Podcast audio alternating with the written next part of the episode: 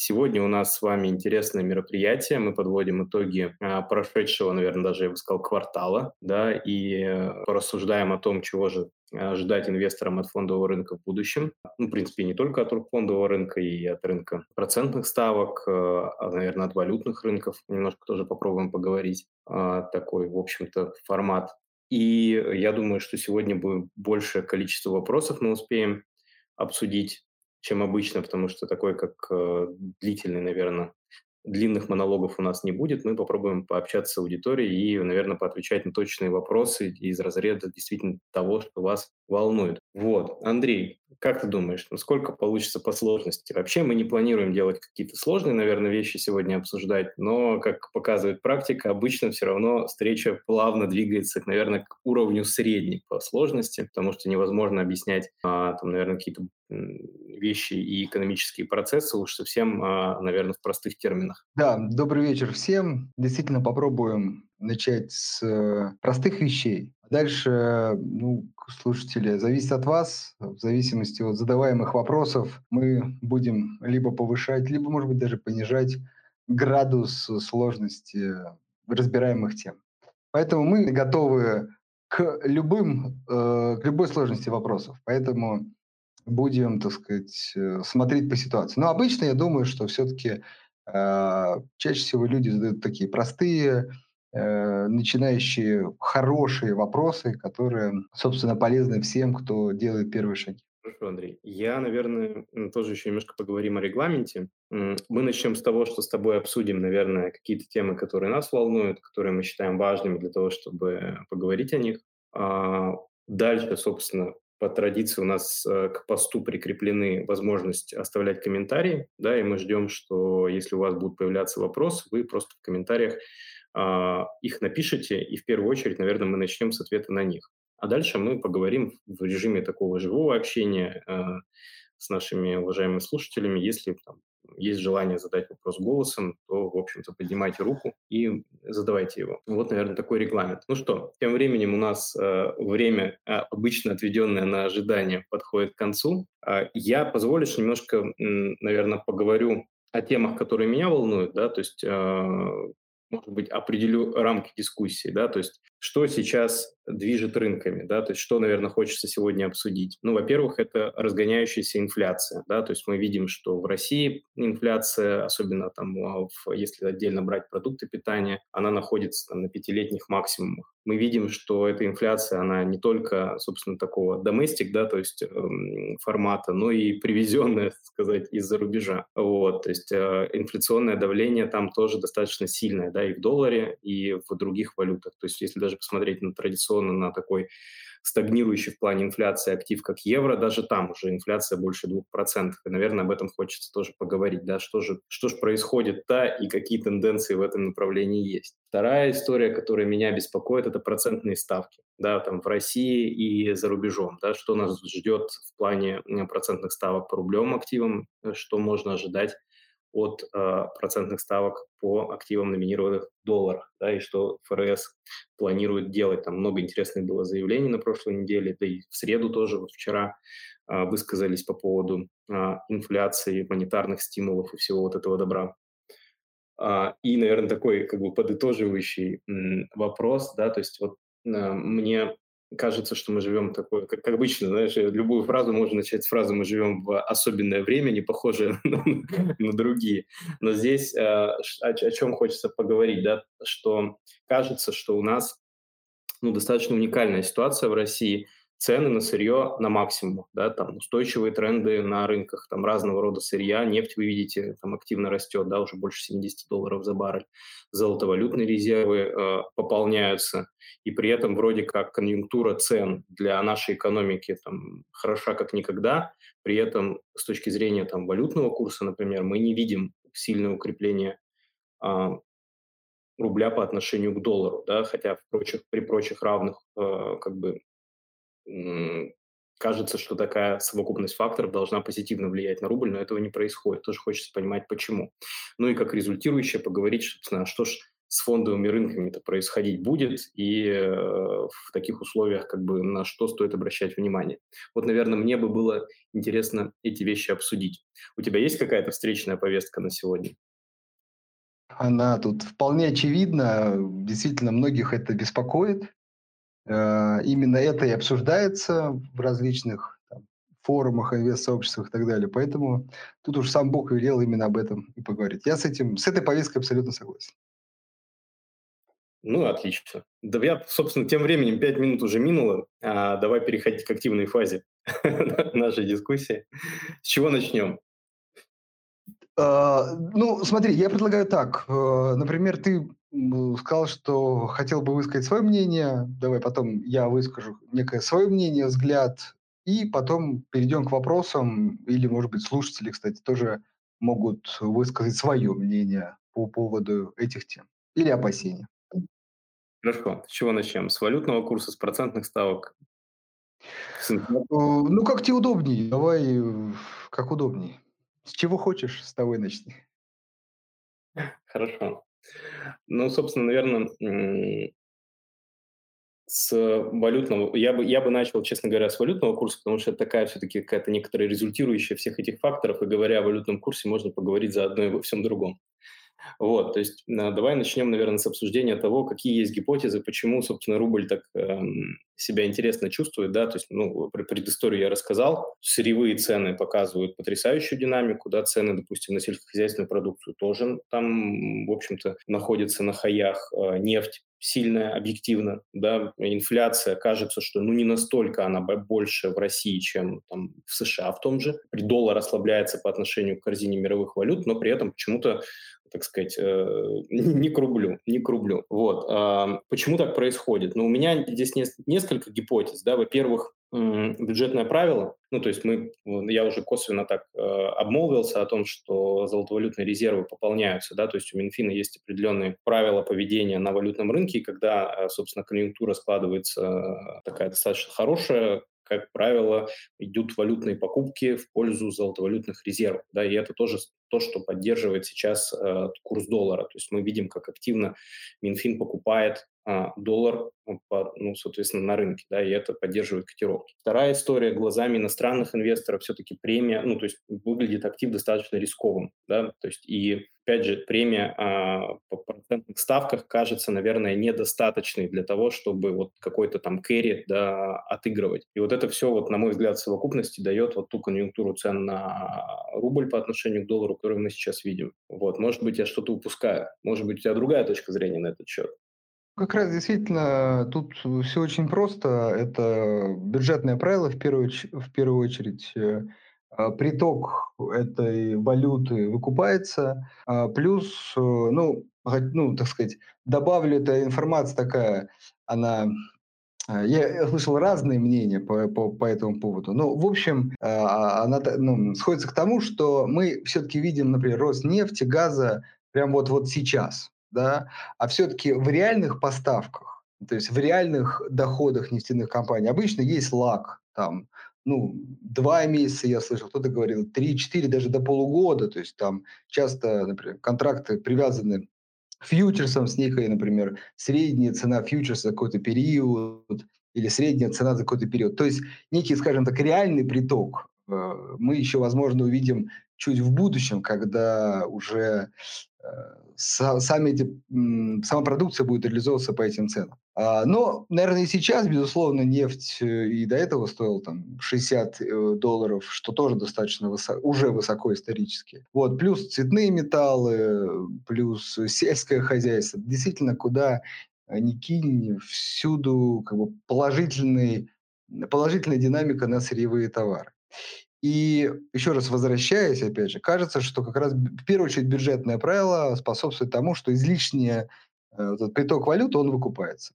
А второе, наверное, это не столь, может быть, очевидный фактор, но он уже как бы привычный всем нам. Это, к сожалению, тут, э, санкционная история, которая, к сожалению, опять же, не способствует, наверное, э, притоку тех же иностранных инвесторов, которые, может быть, и видят некую разницу в ставках, но тоже, как сказать, 3-4 раза подумают об этом. Также, может быть, нет притока там, такого явного инвестирования в российские акции, в российские другие активы. Вот. А со стороны населения, может быть, наоборот, любые, э, знаешь, как бы укрепления рубля воспринимаются как повод для такого покупки. Вот много такого слышу мнения, когда типа вот 75 и выше дороговато, а вот будет дешевле, я прикуплю.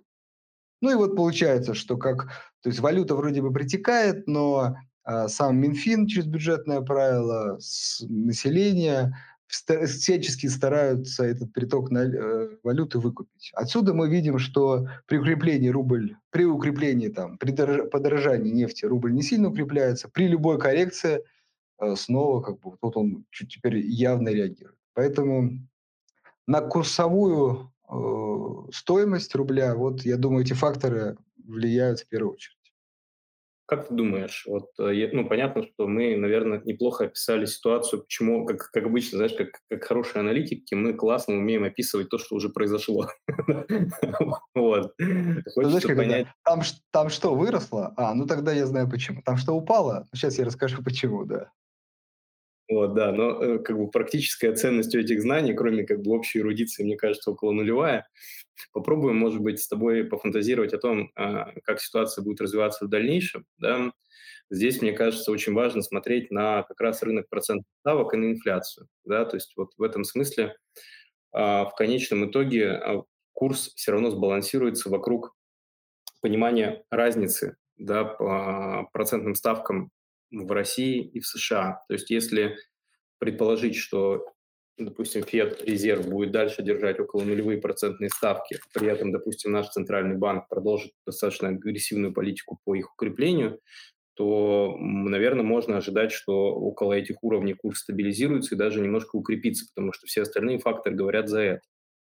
Вот. А, тем не менее, да, тут еще не стоит, стоит не забывать о ковидной ситуации, да, то есть э, экономика России и вот в мировой практике она вот сейчас промаркирована как а, такая тревожная с точки зрения ковида, да, потому что там а, темпы заболевания новым штаммом, они высокие, да, они там одни из, там, мы в лидерах, к сожалению, в этом антирейтинге, при этом а, идет активная кампания там, всеми правдами и неправдами по вакцинации. Да, как она себя покажет, от этого тоже будет зависеть. То есть, вот, потому что инвесторы, они смотрят на то, э, прежде всего, как экономика будет восстанавливаться. Да, и если есть какие-то замедления и подвижки с точки зрения ковида, сейчас эти экономики, они как бы чувствуют себя лучше да, с точки зрения притока иностранных инвестиций. Может быть, в эту историю тоже надо будет посмотреть. Вот, у тебя есть какие-то соображения, как ситуация будет развиваться дальше? Да, смотрите, ну, во-первых, если уж прям так серьезно поговорить про это и концептуально, да, не, даже не то, что текущую ситуацию, а вообще, да, то э, давайте так, я сформулирую, тут, может быть, ты не согласишься, может, слушатели как-то там выскажут другое мнение, но мое мнение по валюте всегда такое. Во-первых, валюта не инвестиционный инструмент. То есть, э, что это имеется в виду? Инвестиционный инструмент – это то, что вам приносит какой-то пассивный доход. Это облигации, вы ничего не делаете, получаете купоны. Это недвижка, вы ее сдаете в аренду. Это акции, которые приносят дивиденд. Да, эти активы могут куда-то там ходить, расти, падать, но главное, как с моей точки зрения, их ценность именно в этом пассивном доходе. Поэтому я их называю инвестиционным инструментом. Это то, во что всегда практически, но только за редким исключением, когда очень дорого, нужно инвестировать и покупать. Валюта, в первую очередь, это инструмент для обмена, для того, чтобы вы могли, там, например, свой труд продать, получили зарплату, а потом на эти деньги купить чужой труд. Да, это средство платежа, удобное, в первую очередь, удобное средство платежа. То есть, да, там, не золото, так сказать, не ракушками расплачиваться и так далее. Почему это важно? Потому что, э, как мне кажется, базовый инвестор э, не, ну, не должен задумываться о том, ну, куда пойдет курс там, рубля или доллара. Он должен искать, как я люблю говорить, компании, вот эти объекты инвестирования, там, недвижка, акции, облигации. И дальше, например, если ему нравится иностранная компания, ну, ему, значит, нужен доллар или евро, чтобы его купить. И он идет и покупает то вкладывается в этот актив. Если ему нравится какая-то российская компания, то ему нужен рубль, и он покупает рублевый актив. А, да, безусловно, на его как бы портфель, да, кто-то меряет в рублях, кто-то в долларах, курсовая разница оказывает влияние, это безусловно. Но вот к этому, на мой взгляд, он должен относиться как, ну, как я люблю, к конъюнктуре, да, повезло, не повезло, да, сегодня рубль чуть сильнее упал, завтра чуть слабее, да, вернее, ну, чуть сильнее, чуть слабее упал, да. Все, ну, я это тоже об этом говорил, что исторически там, за 35 лет рубль падает примерно на 6,5%. Вот исторически, да. А, при этом, ну, не такая страшная цифра. А, но как-то ожидаемо, ожидаемо всегда все-таки э, кажется, что рубль, ну, во-первых, может всегда упасть в два раза, такое по ощущениям, да, по крайней мере, как, как, как я могу интерпретировать там своих знакомых. И второе, кажется, что он всегда падает ну, как-то, ну не 6, как-то а больше, по ощущениям. Хотя, опять же, с 2015 года, 15 то есть уже 6 лет, представьте, 6 лет, рубль вообще не падает. Ну, вообще не падает, да, 6 лет. Правда, до этого он э, снизился там в два, ну, два с половиной раза, смотря от уровня, да. То есть, видите, происходит проблема этих рывков. И этот рывок мы все запомнили про два-два с половиной раза, да. А вот про то, что он 6 лет на месте стоит, ну, как-то не ощущается. Да? Плохое помнится дольше. Да? И, а в среднем уже теперь, если взять эти 7 лет, то смотришь, ну, например, те же там 6, там, сколько-то, 7%. Ну, плюс-минус, ну, то есть немного. И вот э, очень важно, что надо принять как аксиому, мне кажется, что в долгосрочке рубль будет слабеть. Почему? Потому что пока, по крайней мере, в нашей стране инфляция выше, чем, ну, например, э, в Америке. Тут очень важно сравнивать с какой-то страной другой, да, то есть, может быть, рубль какой-то другой валюте укрепляется, да, например, там, э, к, к турецкая лира, да, потому что там сейчас инфляция еще больше. То есть пока, ну и ЦБ наш как бы, установил при уровень 4, нормальная инфляция, это явно больше, чем 2 в Америке, то есть Э, инфляция в нашей стране пока, по крайней мере, априори больше. А это значит, что валюта в долгосрочке будет слабеть. Но, поймите, есть обратный э, от этого как бы, вариант, да, что из-за того, что у нас больше инфляции, у нас больше доходность облигаций. У нас компаниям легче зарабатывать при растущей инфляции, показывать рост выручки, рост чистой прибыли легче, да. И вот получается, что наши активы, да, то есть они более как бы доходны, да, но с другой стороны всегда человек, инвестирующий э, в наши активы, думает, блин, а не перекроет ли очередное падение рубля э, вот эти мне как бы доп. доходы. И получается, что исторически иногда, как я люблю, выгодно инвестировать в долларах, потому что рубль, например, ну, там, в 2014-2015, очевидно, рубль обвалился, все говорят, вот, кто инвестировал в долларах, я молодец. Да? А потом пять лет, э, фонд, ну, 5 лет фонда рынок, посмотрите, как выросли акции. Посмотрите, с 2014 года доходности облигаций были там 15-20 годовых, кто тогда покупал. То есть это все вернулось, и человек отбил снижение доллара. То есть а, всегда это будет то хорошо, то плохо. Я за то, чтобы валюту не рассматривать как объект инвестирования, только как спекулирование. Это возможно. Когда вы четко ставите, говорю, я считаю, что рубль будет расти на какой-то короткий период. Или рубль будет падать. Еще готов об этом поговорить. Но если мы такую концептуальную тему затронули, то э, надо выбирать активы. А дальше валюта уже лишь инструмент э, для покупки э, этих, этих активов. Поэтому, как сказать, я не предсказываю, да, видите, не стараюсь, не использую да, предсказания валюты. В долгосрочке понимаю, что рубль будет ниже, но это не значит, кстати, что я не инвестирую в российские активы, потому что они приносят больше. Вот такой мой взгляд. Ну, я тут не буду спорить, я с тобой в этом плане очень солидарен, да, я просто скорее такие темы, которые волнуют наших слушателей, и о них не говорить, конечно, тоже нельзя. Вот, по а, по валюте поговорили, немножко затронули, наверное, процентные ставки. Дим, да? да, Дим, я да. чуть-чуть тогда э, все-таки тогда выскажусь на эту тему. То есть я как бы концептуально, да, но могу, как говорится, а давайте все-таки поговорим, если хочется, да, то кажется, все-таки выскажусь. Просто м- почему я концептуально затронул? Потому что надо к этому относиться как к некому ориентиру. Он может поменяться там в любой момент. Да? Так вот, если исходить из текущей ситуации, то все-таки, мне кажется, безусловно, текущей ситуации рубль, скорее всего, будет укрепляться, либо уж если Минфин, может быть, увеличит выкуп или наше население. Видите, это тоже сложно предсказать. Будет э, все вот эти вот э, укрепления рубля воспринимать как повод еще больше купить валюты, то рубль будет как бы стараться укрепляться, но всячески мы ему будем в этом мешать, покупая эту валюту. Вот. Э, но с учетом восстановления действительно мировой экономики, с учетом инфляции не только в России, кажется, что действительно ну, сырьевые товары как минимум сильно дешевле не будут, да, может быть дороже. И действительно мы будем иметь этот приток, и какой-то вот этот период, это действительно может быть там 2-3 года, рубль вполне может быть на текущих уровнях даже крепче, да, то есть там может быть 70, может быть даже ниже, вполне, поверьте, может быть ниже, да. Вот, а, но только очень важно, если ничего не поменяется. Да, вот правильно ты сказал там про ковид. Не какая не третья волна, не новый штамм, который опять э, вот это все восстановление похоронит. То есть если все это не изменится, кажется, что э, рубль, кстати, еще вот, как говорится, 2014 год настолько сильно упал, что не то что 6 лет, он может еще и еще лет 5, так сказать, стоять на этих уровнях, даже укрепляться, потому что действительно некий вот этот апсайт, он очень большой произошел в укреплении. Но любое изменение кризиса, э, любое изменение будут, безусловно, сразу же влиять на то, что рубль будет ну, ослабевать, если что-то из этого поменяется. Вот такой мой взгляд.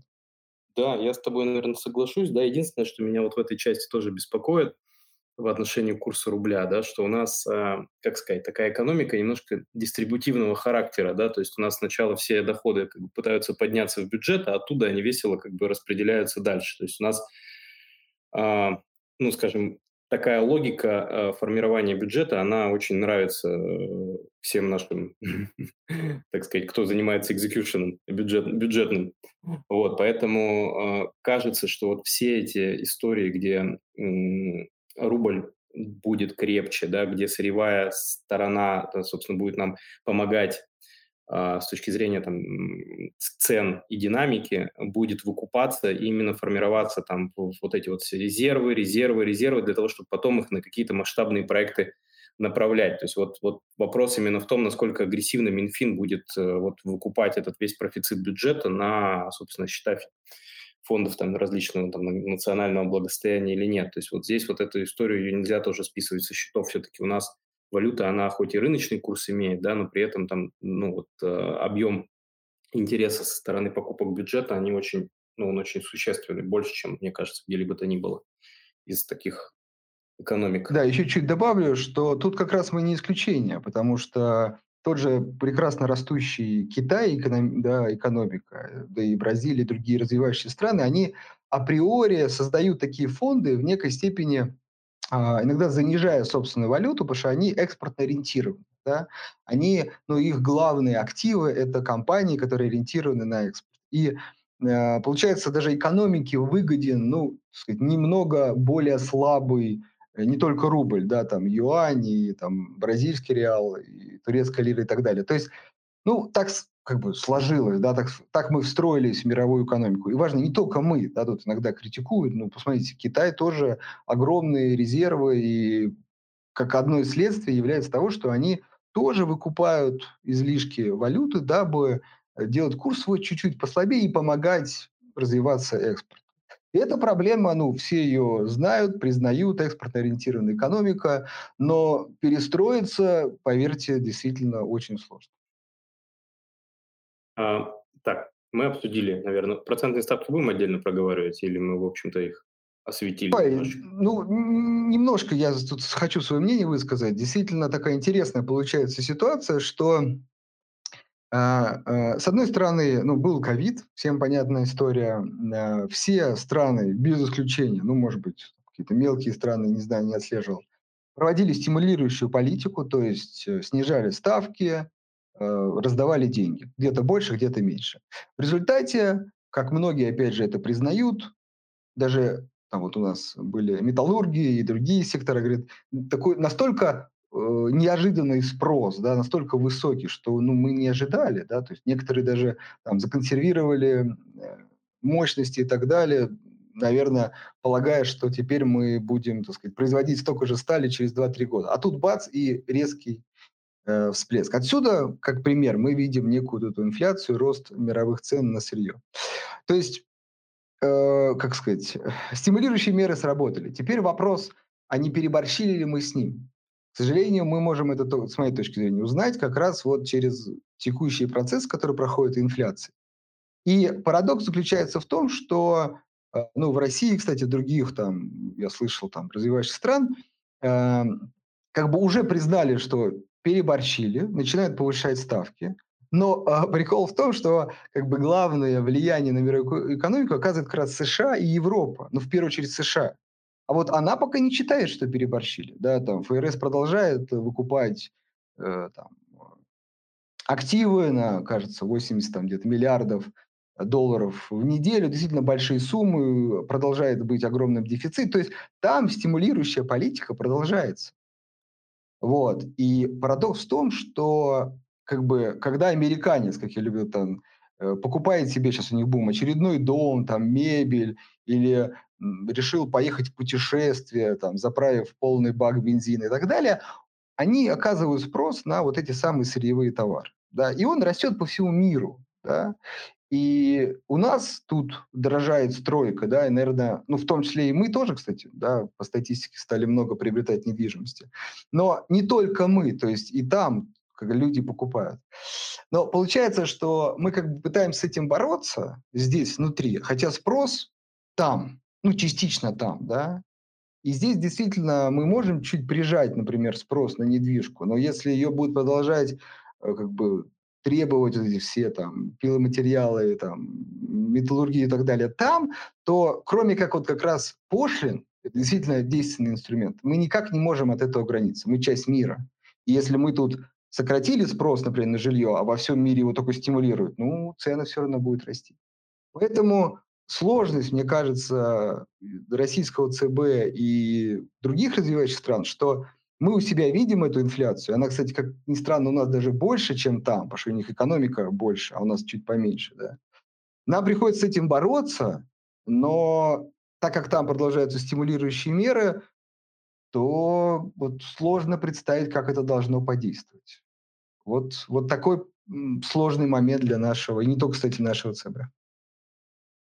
А, ну что, собственно, мы базу проговорили, да, то есть мы поговорили про валютный курс и, собственно, что мы от него ожидаем, почему он такой. Мы поговорили о нашем вью на процентные ставки. Можно переходить к главному, поговорить о том, что же ждет инвесторов на фондовом рынке, инвесторов акций облигаций, да, и как мы эту ситуацию видим сейчас.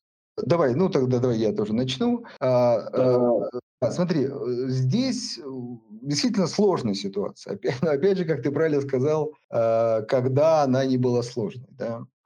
А, ситуация почему сложная? А, действительно, а, такое резкое восстановление фонда рынка, и во многих акциях даже стоимость уже выше до кризисных, да, это как раз следствие вот этих стимулирующих мер. Действительно, денег много, люди тратят их, ставки низкие, могут еще как бы, брать кредиты и так далее. И э, кажется, что рынок ну, как бы так поддержали, наполнили, и вот дальше вопрос, что как бы ну, всех мучает, а что дальше, да? И э, ну, это непонятно. То есть как себя будут вести, опять же, потребители в США, ну, пока видим бум.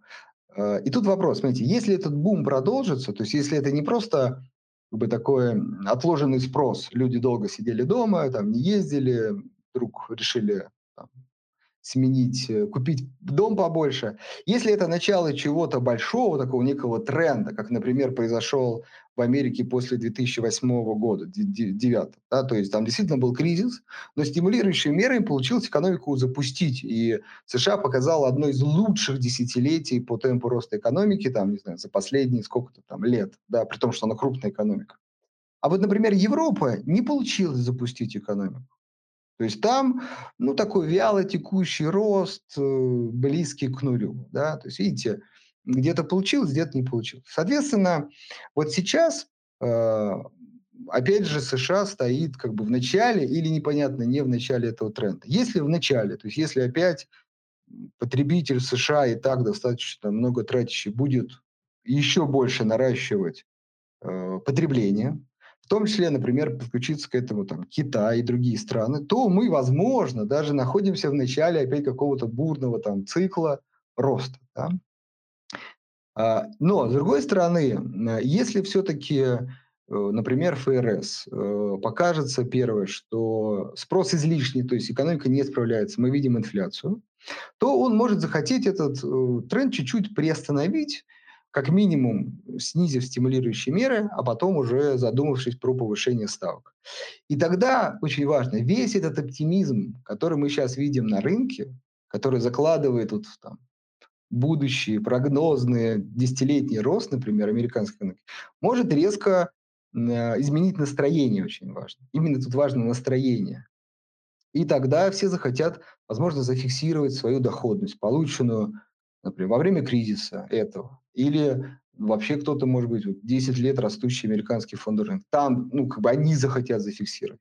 То есть вот это вот страх перед повышением ставки и, как следствие, зафикс... желание зафиксировать прибыль может привести действительно э, к очень ну, ну, такой, ну, не сказать серьезной, но коррекции. 20-30% по S&P 500 действительно очень ну, много. Ну, наверное, 30 многовато все-таки. Ну, 20 как ориентир, да. Вот, ну а там понятно, что когда падает S&P 500, наверное, российский рынок тоже навряд ли будет себя чувствовать хорошо и как-то игнорировать это, даже если там цены э, будут на там, нефть и так далее высоки. Да даже они тоже будут реагировать, потому что это будет охлаждение некое спроса и так далее. А, поэтому э, мой взгляд на это такой. Риск есть э, того, что стимулирующие меры избыточны. Мы это должны смотреть через инфляцию. По-другому, то есть знать заранее нельзя. Если инфляция в США не начнет замедляться к концу года, а, а наоборот будет, может быть, разгоняться, а, это плохо, это значит, что пошли такие инфляционные ожидания. То есть, например, люди покупают там недвижку или какие-нибудь продукты или что-то, потому что а, боясь, что завтра будет гораздо дороже строить, стоить. Это подталкивает людей еще больше тратить. И такой начинается не, как сказать, неуправляемый цикл роста инфляции.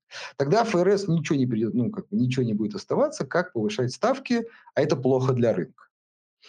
А, или все-таки то, что мы сейчас видим, это такой отложенный спрос, некий всплеск просто спроса, потому что простимулировали и люди не тратили, и потом он начнет к концу года сходить на нет, и повышения ставок не будет.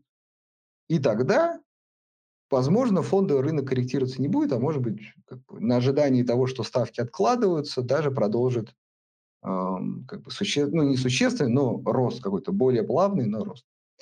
Вот такой мой взгляд. Ну, я в целом как бы тоже соглашусь.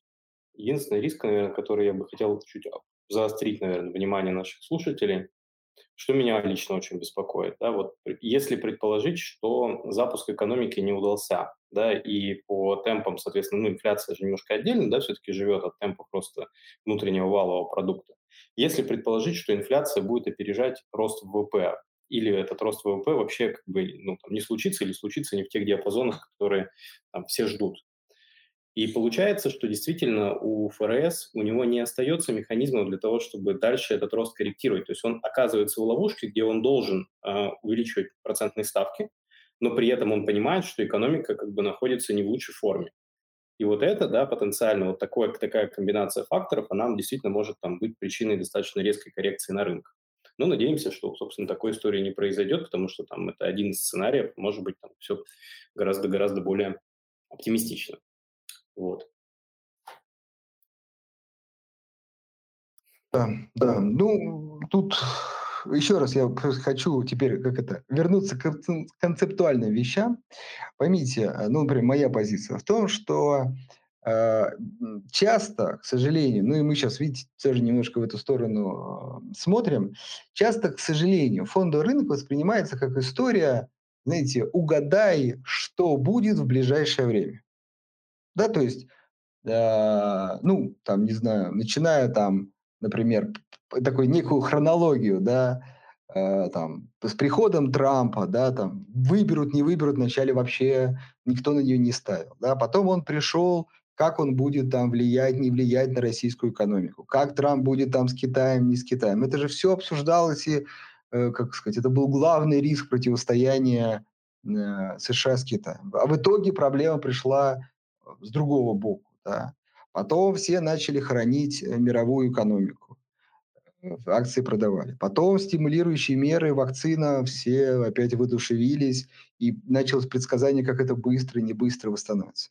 Но в общем мы не заметили, как мы там прожили э, там, это, э, там, 4 года, да, или даже больше, да, и э, в принципе все как бы на самом деле все так же, даже я могу сказать, наверное, лучше, мир действительно развивается, Компании в большинстве случаев, даже российские, да, при условии там санкций, падения рубля, кажется, каких-то страшных вещей, посмотрите, в большинстве зарабатывают больше, да, вот, и, э, ну, как бы кажется, да, что если бы вы, как бы, не, там, не паниковали все это время, спокойно бы там покупали бы активы, вы были бы сейчас в плюсе. А, но как бы задним числом, да, задним, как бы, понятно, что, да, паниковать не надо было, да. Но вот сейчас опять, а вдруг, вот вдруг все-таки там ФРС начнет повышать ставки, или, или экономика как-то вот не сможет выйти из кризиса, или начнется опять кризис. И, безусловно, мы можем об этом поразмышлять. И это нормально, да, если вы относитесь к рынку именно спекулятивно. То есть я хочу тут важно разделить. Спекулянт прям должен полностью быть погружен в текущие процессы. Потому что его всегда ставка угадать, куда пойдет рынок в ближайшее время. Это его работа. Но вот инвестор классический, да, он должен быть таким, как я люблю говорить, оптимистом. Такой человек, который говорит, мир будет, да, через кризисы, через проблемы, но только лучше. А это значит, доходы будут больше, выручки компании больше, прибыли больше, рынок будет больше. И дальше у него два пути. Да. Либо, если он не может выбирать, как бы, отличить одну компанию от другой, покупайте индексы, желательно широкого да, рынка. Или, э, если вы можете выбирать, то покупайте компании, но опять же, не с целью угадать, куда там какой-то фактор пойдет в ближайшее время. А, опять же, это возможно, но только другой просто подход а просто покупайте бизнесы, которые вам нравятся. Ну, мы тут приводили пример, был один из слушателей, как э, продукты, которым вы пользуетесь, да, или компании, изучив которые финансовые показатели и сам бизнес вам нравится, прям слово нравится, да, ну, правда, чуть-чуть цифры там подведите там, чтобы компания была желательно крупная, ну, или средняя там, э, более-менее стабильная. Расчету одновременно, как бы, с этой компанией. Что? Я говорю, чтобы брак с этой компанией был и по любви, и по расчету одновременно желательно. В, вот, кстати, да, хорошая фраза. Вот, действительно. И именно слово брак, да, то есть понятно, мы все взрослые люди, как сказать, э, бывают и разводы, да, это нормально. Но само вступление как бы предполагает такой долгосрочный характер. А там действительно в процессе вы можете, знаете, как бы узнать что-то про компанию, что вам не понравится, да, и э, посмотреть другую сторону. Вот, плюс вот. Да, плюс в акциях вы можете, не, не, как сказать, не обязательно выбирать одну. Тут у вас можно, как говорится, сделать гарем, да, и выбрать портфель. Это тоже защищает вас от риска. Вот, поэтому э, вот эти истории можно пообсуждать, да, но, если, опять же, вернувшись, они концептуально не меняют ничего для классического инвестора. Очень важно. Он должен всегда покупать. Вот реально всегда покупать на свободные денежные средства, формируя все больше и больше свой пассивный доход. А там дальше а скорректировалось, что-то не скорректировалось. Это как бы, как, знаете, как, как погода, я люблю говорить. Пошел дождь, ну, плохо. Я собирался там, не знаю, поиграть в футбол. Пошел дождь, ну, все. Но жизнь на этом не заканчивается. Вы понимаете, что дождь закончится, поиграете завтра.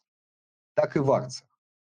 Но так как это ваши деньги, очень часто вы чересчур, как, как ни странно, чересчур как бы там, не знаю, как это, хлопотно к этому относитесь, да, вы чересчур нервничаете, отсюда дергаетесь. Ну, а дальше, как следствие, результат. Мне кажется, Андрей, нам пора переходить к вопросам, если ты не против. В целом, я думаю, что программу выполнили э, более чем. Окей. Если ты не против, то я зачитаю несколько вопросов из нашего чата. Сори сразу, что не по порядку, просто они в логическом, ну, хорошо подходят под тему нашей дискуссии, да. То есть вот последний, например, вопрос от Данила. Он пишет, добрый вечер. Что делать простому инвестору, когда все дорого, но ежемесячное инвестирование же никто не отменял? По-прежнему инвестировать в недооцененные компании. Как относиться к диверсификации, когда некоторые отрасли стоят всегда дорого? например, IT, полупроводники и отчасти финансовый сектор. Подбирать при любых случаях или их избегать. Спасибо. Ну вот, я, наверное, как раз присоединюсь к словам Андрея, да, то есть базово мы всегда исходим из того, что там, когда оцениваем компанию, да, мы пытаемся понять ее перспективы на рынке. Будет ли ей место там, в завтрашнем дне, да, будет ли она больше, будет ли она такая же, сможет ли она платить такие же дивидендные выплаты. То есть это всегда попытка оценить а, не то, сколько она даже вот в моменте стоит, это вообще не важно, да, скорее про то, что будет ли она дальше развиваться, да, или хотя бы удерживать те позиции, которые она на рынке сейчас имеет. Поэтому в конечном итоге вы правы, что простому инвестору, который ежемесячно инвестирует деньги, надо продолжать это делать. Это основа любого хорошего, долгосрочно успешного инвестиционного портфеля. Действительно, надо выбирать компании, которые а, недооцененные, но не в лоб, да, не в, том, не в той логике, что выбираем там самый низкий P E и только, только эти компании покупаем. Скорее вопрос о том, что, а, вот как я и сказал, да, о перспективах.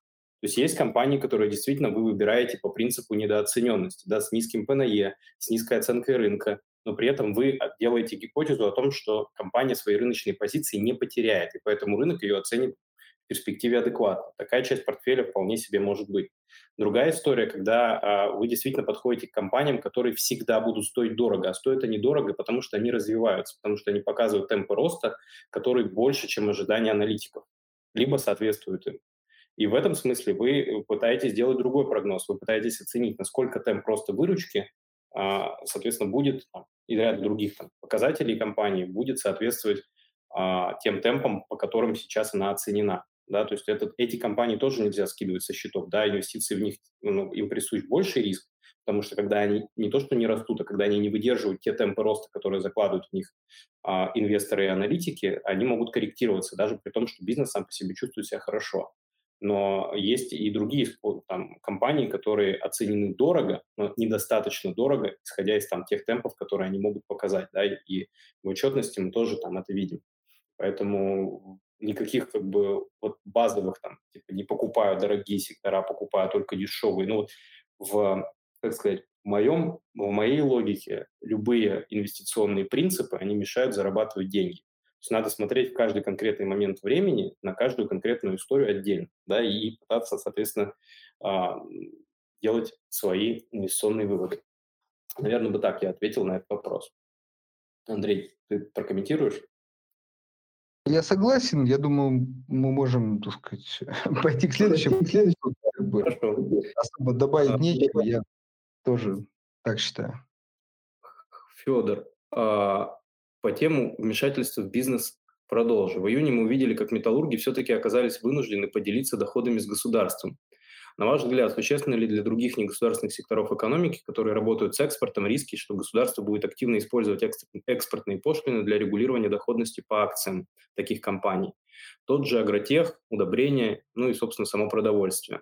И насколько такие риски выше-меньше для более государственных секторов, та же нефтянка, где государство и так получает доходы от этих компаний как акционер. А, Федор, вопрос хороший, да, и он непростой. А, я поясню. Надо понимать, что компании, которые там в этом году зарабатывают, не знаю, больше, чем условно, а, и, и, и, и, а, эти доходы беспокоят наше правительство, да, и они пытаются придумать механизм дополнительного изъятия. Эта ситуация, она циклична. Ну, сейчас сложилась конъюнктура цен такая в следующем году она может быть другая, да, а правила, которые будут установлены, они будут установлены на достаточно, ну, как бы носить долгосрочный характер. Поэтому все-таки к таким э, вещам а, стараются относиться очень сдержанно, да, потому что компании и так платят в России достаточно большое количество налогов в виде там, социальных отчислений по своим работникам, налога на прибыль, э, налога на добавленную стоимость. То есть в этом плане сказать, что у нас там низкая, долговая, ну, низкая налоговая нагрузка, это нельзя. То есть э, вопрос просто в том, что и самое главное, нет сейчас особенных стимулов это делать дальше, потому что и так через э, конъюнктуру цен, через тот же валютный курс мы видим, как э, бюджет пополняется. Да? То есть бюджет базовый сейчас, я думаю, что будет сверстан с профицитом, если текущая конъюнктура цен сохранится. Поэтому в этой логике думать, что будут пытаться дожимать что-то, мне кажется, ну, маловероятно, хотя такого тоже исключать нельзя. А, вот. По металлургам, ну, там все-таки отдельная история, она там не, это не этого года тема, да, то есть я, ей там пять лет на самом деле, то есть она достаточно давно муссировалась, так сказать, в узких кругах, поэтому тут как бы приравнивать к металлургам всех остальных тоже ну, не совсем, наверное, корректно, я бы так сказал. А, да, ну, можно если... я да, да как раз добавлю, вот это как раз очень яркий пример того, что ну, вот, начинающий инвестор, например, купил металлургов, да, и, и наверняка там где-то витала эта новость, да, и вот она случилась. И вы, о, блин, вот там они были правы, да, да. Она могла и не случиться, да, там чуть скорректировались бы цены на там, эти, металлы, да, на сталь. И не было бы так. Или договорились бы каким-то другим форматом, например, инвестируем в какой-нибудь новый проект. То есть есть много факторов, поймите, которых вы не можете предсказать. И это ваши риски инвестирования. Да, поначалу очень сложно к ним относиться, как бы, ну и как бы и что? Ну, что ничего не делать? Да, не поверите. То есть смотрите на перспективу. Ну, например, металлурги. У нас, да, там три ну, крупнейшие компании, ну, если не считать более мелких. О, как мне кажется, я сейчас размышляю, сталь, ну, нужный э, товар. И я даже никаких не вижу причин, что через 10 лет он будет не нужен.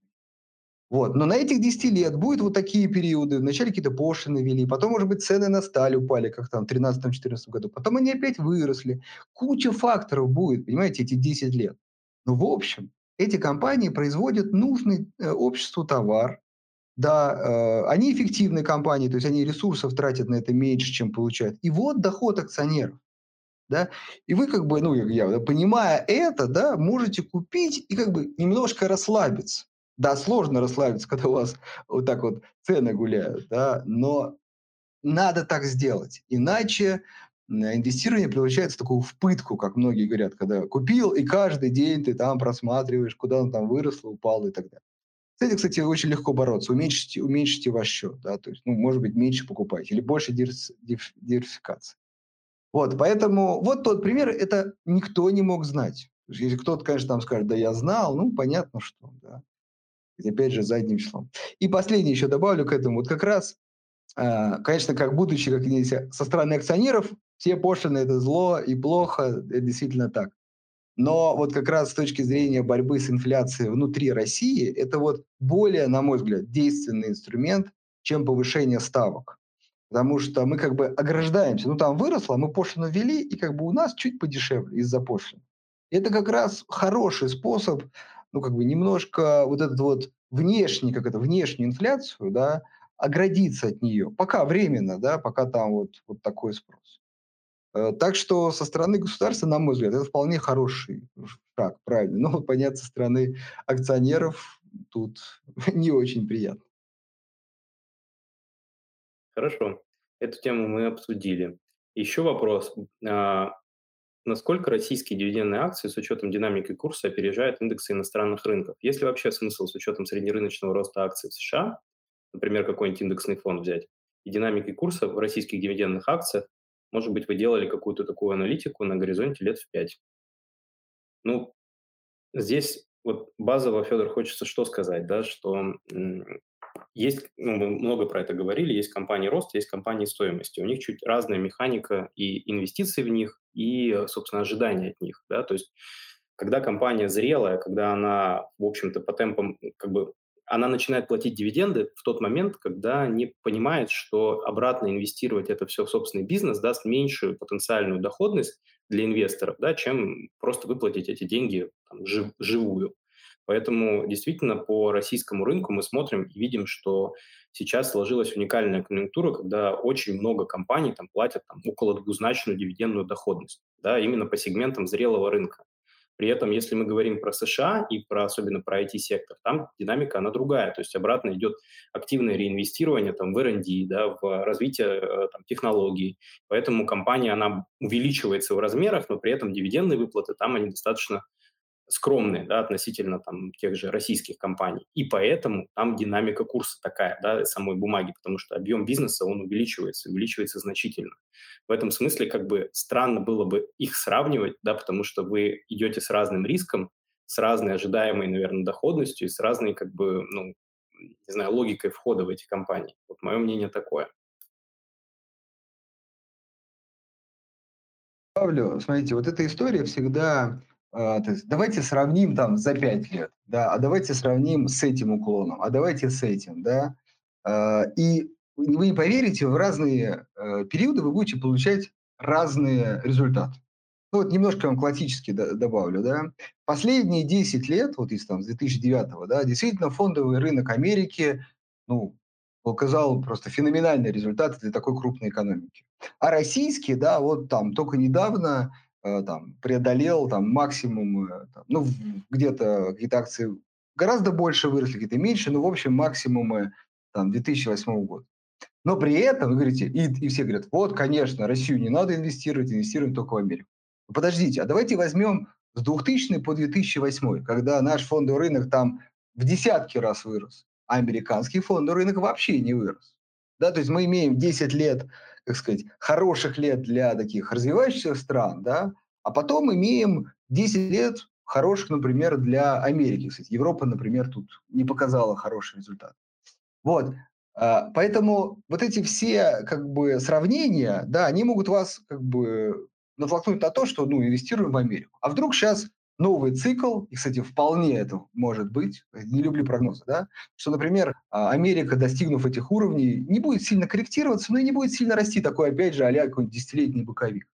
А вот как раз а, развивающиеся страны, опять же, если не будет каких-то там форс-мажорных обстоятельств, вот э, будут, получив вот эту вот дозу ликвидности, это же огромные деньги, они еще долго будут расходиться по миру, да, мы видим рост сырьевых товаров, это значит доход компаний, новые инвестиции и так далее, и так далее. Возможно, мы получим теперь рост такой долгий в России. А, то есть, поймите, неизвестно, да, мы можем порассуждать. И как раз я, как ни странно, на это вполне, ну, то есть считаю чуть-чуть вероятнее этот сценарий. То есть для развивающих стран следующие 10 лет могут быть вполне хороши. А для Америки они, ну, может быть, тоже будут хороши, но не так, потому что они уже ну, очень сильно выросли. Да? Вот. Но, а вы, глядя, например, на прошлое, просто динамику, да, можете сделать вывод о другом. Вот, поэтому еще раз, а, на мой взгляд, а, если вы как бы не можете сделать вывод, купите и то, и то. Ну, реально, ну, как бы диверсифицируйте свои риски. И как бы, если выросла одна часть, вам будет легче. Ну, не повезло со второй. Зато потом вторая вырастет. И как бы вы будете, так сказать, вы точно поймаете среднее. А средний – это уже положительный результат. Очень, ну, вот в чем важно. Вот так что мой совет такой. Кстати, да, тут э, интересную тему ты затрагиваешь всегда, да, что мы, знаете, как с одной стороны мы решаем вроде какую-то свою бытовую задачу на рынке, на фондовом рынке, да, то есть наша задача накопить определенное количество денег, но при этом а, как бы весь информационный фон, все, что происходит, он подталкивает нас к тому, что мы как бы немножко чувствуем себя Джорджем Соросом, знаешь, то есть как будто вот а, наши инвестиции, они ну, должны определять рынок, мы всегда должны попадать там в те или иные истории, хотя базово действительно надо успокоиться и сказать, я должен решить свою там жизненную задачу. И решить ее можно там очень по-разному, да, более консервативно, более агрессивно, в зависимости от того, какой, ну, то есть я скорее про то, что фокус всегда, да, а, он должен исходить от того, что вы хотите получить, да, какая у вас жизненная ситуация, какие у вас горизонты, какие риски вы готовы принять или принять не готовы. И поэтому выбирать там те или иные инструменты, те или иные подходы, а не наоборот, да, что смотреть на весь мир как бы смотреть на то, что происходит, и пытаться сделать какие-то выводы, где вы будете всегда как бы в плюсе, да, то есть, ну, условно, да, какие там, формировать какой-то пул гипотез. И это, конечно, тоже так очень, ну, порой мешает э, принимать взвешенные инвестиционные решения. Это синдром, можно сказать, отличника, да, то есть я, э, как бы, знаешь, мы понимаем, что фондовый рынок – это растущая вещь, но хочется, чтобы мой портфель был максимально растущим, да, то есть вот, и вот это так все усложняет, то есть, блин, а теперь мне надо выбрать э, из этих, например, там, тысячу компаний, вот те 50, которые вот, вот вырастут больше всего. Вот, да, и вот эта задача архисложная. А просто расти с рынком, ну, как-то скучно, да. Ну, вот отсюда и вот эти многие знания, многие печали. А, хорошо, про Китай спрашивают, кстати, два вопроса про Китай. Там действительно выходило ну, большое количество информации о том, что регулятор, ну, скажем так, достаточно агрессивно действует по отношению к компаниям, которые торгуются а, ну, ведут бизнес в, США, э, в Китае, а торгуются, например, в Соединенных Штатах, и в этом смысле там как бы пытается контролировать эмитентов, назовем это так, которые э, базово ведут бизнес в Китае. Вот. В этой связи, э, как это повлияет на рынок, ну, очевидно, что премия за риск да, будет закладываться больше. То есть всегда, когда есть какое-то достаточно агрессивное действие регулятора по отношению к своему рынку, а для иностранных инвесторов это сигнал к тому, что должен закладывать большую премию в риск, да, пересматривать какие-то ожидания, пересматривать э, риск аппетиты, назовем это так, по отношению к этим компаниям. Поэтому, конечно, это всегда такая штука а, негативная. Но, опять же, тут надо смотреть на бизнес, да, то есть,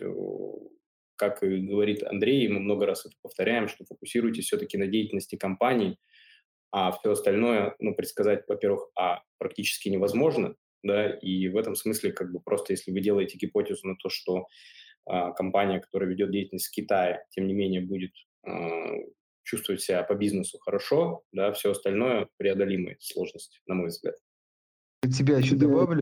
А, вот смотрите, на самом деле, как мне кажется, если выбирать страну, где наиболее привлекательная инвестиция, это как раз Китай. Это просто ну, самая растущая экономика э, в мире. Да? Ну, если не брать более мелкие, где там выбор может быть небольшой, да, или фондовый рынок маленький. То есть Китай огромная экономика, да, и она очень растущая. То есть, а там, где рост, там, ну, рост экономики, там рост фондового рынка. Но смотрите, какой важный момент. Опять же, там, немного, немножко критикам, там, не инвестируйте в Россию. Поймите, с одной стороны, да, растущий Китай, но вот смотрите, вы покупаете какую-нибудь китайскую компанию, а, и случается кризис. Кризис это всегда какая-то проверка вашей веры, что вы как бы верите, что эта компания переживет этот кризис и будет дальше развиваться. Когда вы купили какую-нибудь российскую, металлургов, там, не знаю, какой-нибудь банковские сферы, телекоммуникации, ну, в общем, куча у нас тоже много компаний, вы купили российскую, да, а, вот происходит кризис, они падают в цене. Но вы как бы знаете про эту компанию, возможно, вы пользуетесь ее продукцией, да, и вам как-то полегче это перенести. Вы как бы, знаете, понимаете, что это не просто какая-то там акция, да, как еще особенно китайские акции, они называют там 33-48, то есть просто циферки, да, прям. Вот. А, то есть российская это, это какой-то реальный бизнес, да, вы прям пользуетесь, в магазин ходите там X5 или там Магнит, и вам легче перенести. Просто я с этим сталкиваюсь, вот, как вижу, как люди. А инвестируя в китайскую компанию, вроде бы как ради большего дохода, случается кризис, и вы такие, блин, а что там за какая-то чайна там телеком, блин, чем она занимается? Потом вы не чувствуете как бы вот эти политические риски, да, давайте мы все понимаем, я думаю, политические риски, но живя в России, мы понимаем, что ну, не так тут все страшно, как я представляю какой-нибудь там мексиканец или бразилец, там думает, как ему там иногда, или в Америке рассказывают, как тут все, да, то есть вот, вот там, кажется, они, и они думают, что тут просто пипец. Мне так кажется, да. А мы тут, ну, понимаем, что, ну, слушайте, все как бы, вон, посмотрите, показатели, там, и компании растут и так далее. Так вот, когда вы... В чем плюс российского рынка? Для россиянина очень важно. В том, что мы более глубже, просто интуитивно, уже просто живя тут, понимаем эти компании, понимаем, что не так все тут плохо. Да?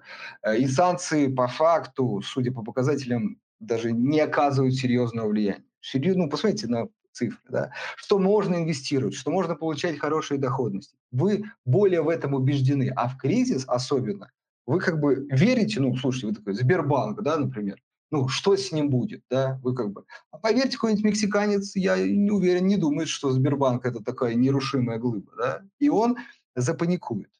Также и с китайскими компаниями теперь для нас, например. Да, если вы опытный инвестор, уже изучили компании, вы понимаете, что ну, за акциями стоят крупные бизнесы, вы можете определить, что это крупный бизнес, вы спокойнее. А если вы начинающий инвестор, то вы можете в этот кризис запаниковать, не поверить, что какой-нибудь там крупнейший китайский банк это действительно тоже нерушимая глыба. И совершить какое-то ненужное действие. Или поддаться какому-нибудь вбросу, да, как это тоже часто бывает, что там вот Китай на какую-то компанию там наехал, и все, конец. Вот на Либабу. Посмотрите, она, у нее отчет вышел, при выручка плюс 30%. Ну, как бы если человек бы не, не, слушал бы новости, он бы посмотрел на показатели, говорит, о, ничего себе, прекрасно растет. А исходя из новостного шума, кажется, что там прям уже все, закрывают компанию, замок вешают. Да нет. Так вот, э, в чем плюс российских компаний? В том, что вы более их чувствуете и верите, что там бизнес, и более в них убеждены. И это лучше для начинающих. Потом, конечно, можно диверсифицировать, но помните об этом, что за иностранные компании чаще всего переживать будете гораздо сильнее, чем за российские. Хорошо, ну у нас уже время так потихонечку выходит. Еще буквально, наверное, пару вопросов. Вот, глобальный вопрос про Японию. Когда-нибудь смогут японцы побороть около нулевую инфляцию? Не грозит ли такая же ситуация Европе и США, если нынешняя волна инфляции, тем не менее, окажется временной? Хороший вопрос. Во-первых, Михаил, спасибо большое, что вы считаете, что мы знаем ответ на него, и это уже как бы говорит о том, что мы какой-то авторитет в ваших глазах имеем. Это отдельная благодарность. Вот. А, что касается от самого, собственно, прогноза и ответа да, на него, то здесь ситуация очень сложная, да, потому что Япония оказалась в этой ситуации ну, во многом, во-первых, из-за огромного долга, да, который висит э, в национальной, ну, собственно, в национальной валюте в Японии. Во-вторых, из-за определенной геополитической ситуации, потому что мы понимаем, что японский рынок, он ну, там, сформированный, он насыщенный, да, он, это все-таки не такая история, даже, например, как в США, то есть уровень там, доходов населения, он достаточно высокий, да, и разгонять инфляцию, когда у тебя базово как бы, высокие достаточно средние зарплаты, ну, очень сложно, поверьте. То есть в этом смысле как бы тут все непросто, да. И э, надо понимать, что еще есть и глобальная конкуренция со стороны, там, ну, они работают в очень сложном регионе. То есть дико конкурентный Китай, например, да, который, в общем-то, Корея. А, то есть в этом смысле там большое количество м, производимой продукции вступает в прямую конкуренцию с экономиками, в которых стоимость производства, да, базово на уровне там, той же оплаты труда сильно ниже. И в этом смысле как бы надо эту ситуацию рассматривать ну, комплексно. Когда мы говорим там про Европу и США, которая во многом там тоже сформирована, сформированная экономика, но тем не менее с гораздо более диверсифицированным экспортом и большим импортом и э, растущим, ну, в целом, да, там, населением, наверное, можно так сказать. Ну, кажется, что так вот в, в кальку один в один э, взять с Японией сложно, да, и по долгам тоже ситуация такая, она чуть-чуть другая потому что в США долг номинирован в национальной валюте, да, и, в общем-то, она им управляет. Эта валюта, в общем-то, еще является опорной валютой для международных экономических расчетов. То есть кажется, что, если коротко, то сможет она перебороть около нулевую инфляцию. То есть стагнацию вот как таковую жесткую, ну, этот сценарий, мне кажется, маловероятно. Надеюсь, я немножко смог объяснить. Пару слов. Япония – это вообще моя любимая страна с точки зрения экономики. Вот, потому что там такие проходят макроэкономические процессы, которые ну, не проходят в другом месте нигде. Можно, то есть да. Что ты говоришь? Я говорю, по ней можно учебник писать, типа, просто экономический. Да, вообще галапагосский синдром, то есть на этом острове творится что-то неладное. Да, огромный госдолг, э, причем когда там пугают э, с госдолгом США, там вообще 200, сколько, 60% ВВП, да. Вот. Э, потом э, огромный дефицит бюджета, там, близкий к 50 там, или 40 процентов. Вот. Э, действительно не растущий спрос. Дефляция, что как бы, например, русскому человеку вообще нонсенс, да. Вот, поэтому много там действительно процессов интересных. Я думаю, мы просто как-нибудь в следующий раз об этом поговорим, потому что, ну, коротко тут не расскажешь. Да, да, плотно пообщаться на эту тему. Хорошо. Базово, я думаю, что мы на все ответили. Там еще был вопрос про наше видение цен на АФК-систему и лучшие шесть компаний России, которые бы мы посоветовали купить с горизонтом на год. Мне нравится, что именно шесть, не три, не пять, не семь, шесть компаний, Андрей, тут важно. Вот. Будем на этот вопрос отвечать или перейдем к поднятой руке, потому что Кирилл, я думаю, она, она уже затекла. А, даже да, да, да, давайте так, мы очень прям точно ответим. Мы как бы с одной стороны не будем отвечать, но с другой стороны вполне точно ответим. Друзья, у нас выходят обзоры э, с регулярностью раз в неделю. Мы не даем инвестиционных рекомендаций, но так скажем, но зачем-то мы их выпускаем, и зачем-то мы э, пишем много букв, пытаясь объяснить, что интересного, да? И вот не поверите, там вы как раз уже точно можете найти шесть компаний. Но помните, это лишь пища для вашего размышления. Вы должны все-таки попробовать самостоятельно проникнуться, изучить компанию и принять инвестиционное решение. Поэтому, что бы мы могли, как сказать, порекомендовать аккуратненько? Почитать наши обзоры. Вот это мы могли точно порекомендовать. ссылочку в комментарии кину. Дайте слово Кириллу, пожалуйста. Он долго ждал. Добрый вечер. Добрый вечер, Кирилл. Э, я хотел бы задать вопрос, который связан со ставкой ФРС, ключевой ставкой ФРС.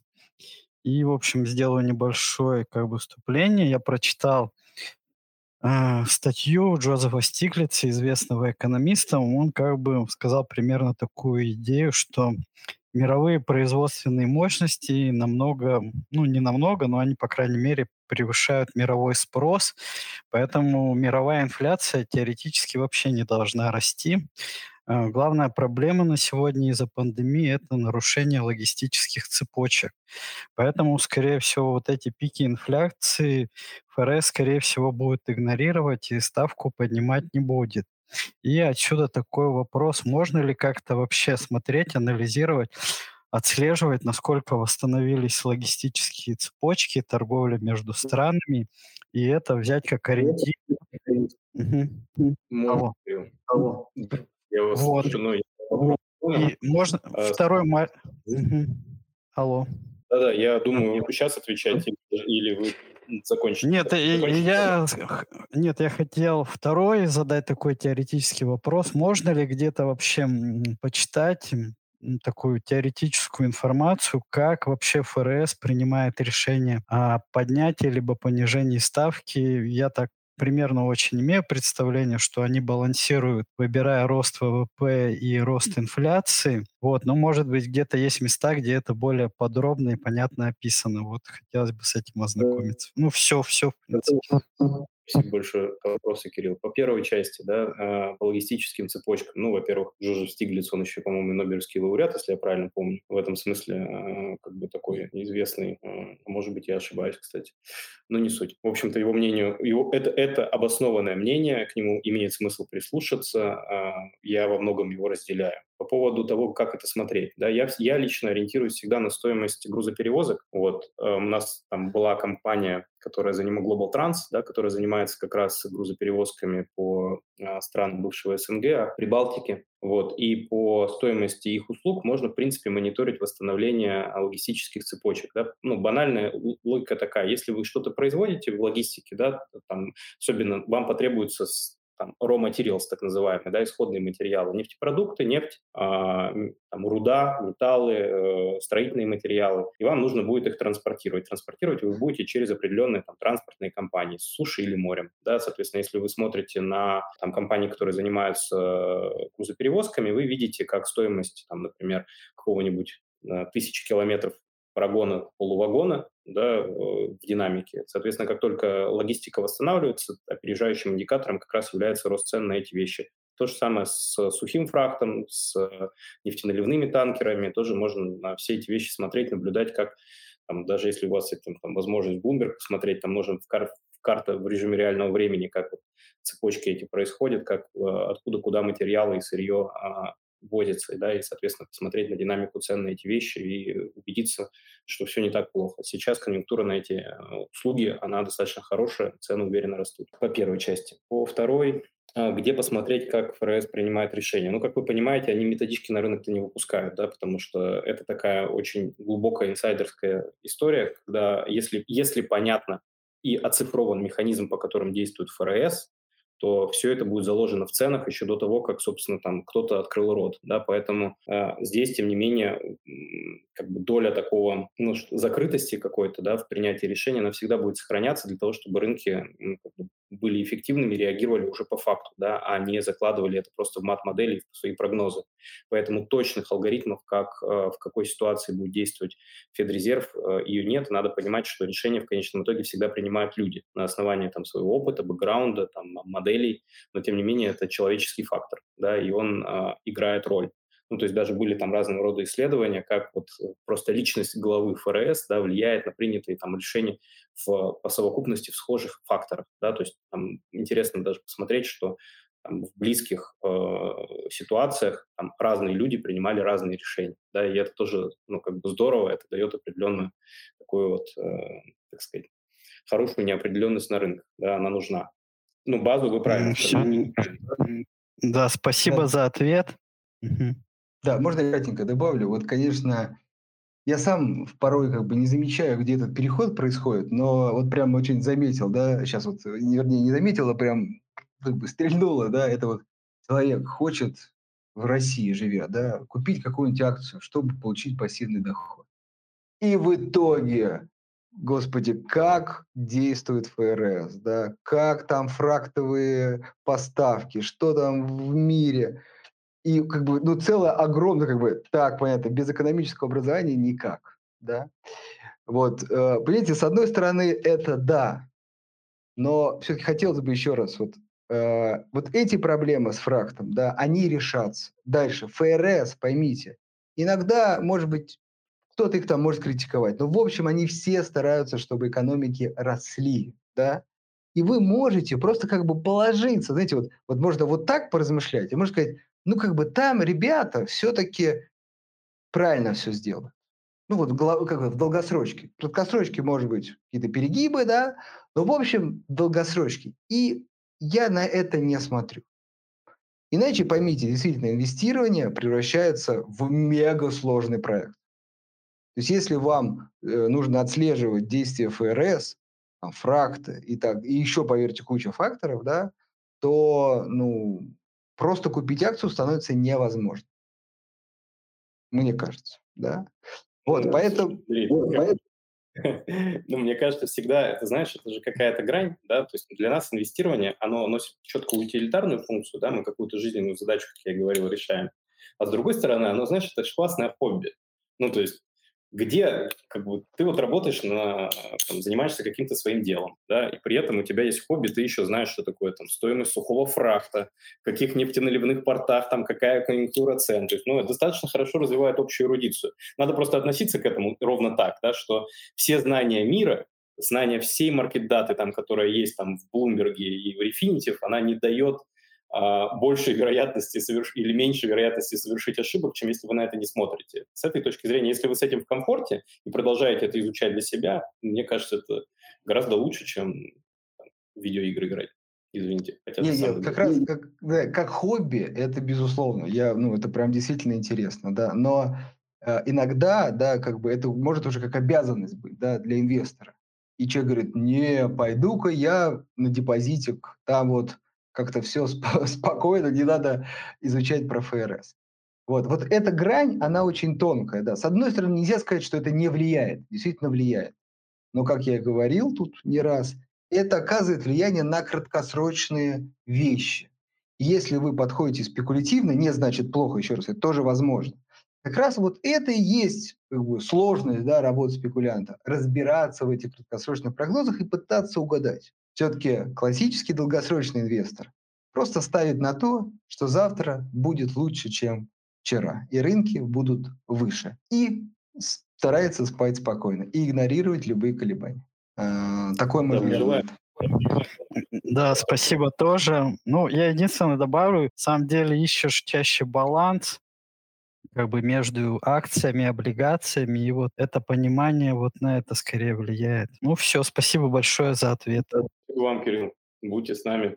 Напоминаю, что каждый вторник и четверг мы здесь с 6 до 7. А вот, у нас есть э, замечательная возможность вам что-то рассказать, а у вас, я надеюсь, замечательная возможность нас что-то спросить. Я думаю, что у нас получился хороший эфир, мы его немножко перенемитили. Э, спасибо вам большое, хорошего вечера и всего доброго. До следующего вторника. До свидания, друзья. Всего доброго.